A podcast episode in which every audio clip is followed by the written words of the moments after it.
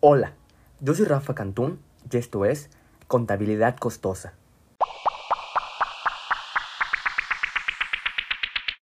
Dos, Cuentas T y la partida doble.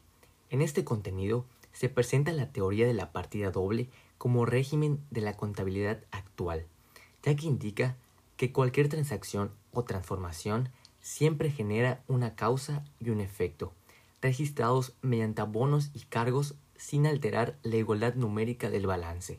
Esto se puede ver reflejado en las cuentas T, que son los registros de los aumentos y disminuciones del activo, del pasivo o del capital contable de una entidad.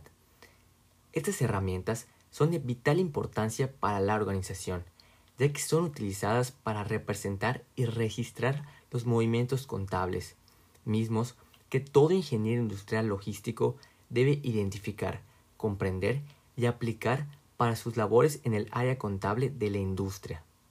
Me gustaría cerrar con una reflexión de Hermes Trismegisto, que dice, las cosas que uno obtiene siempre las paga con las que pierde. Muchas gracias por sintonizar.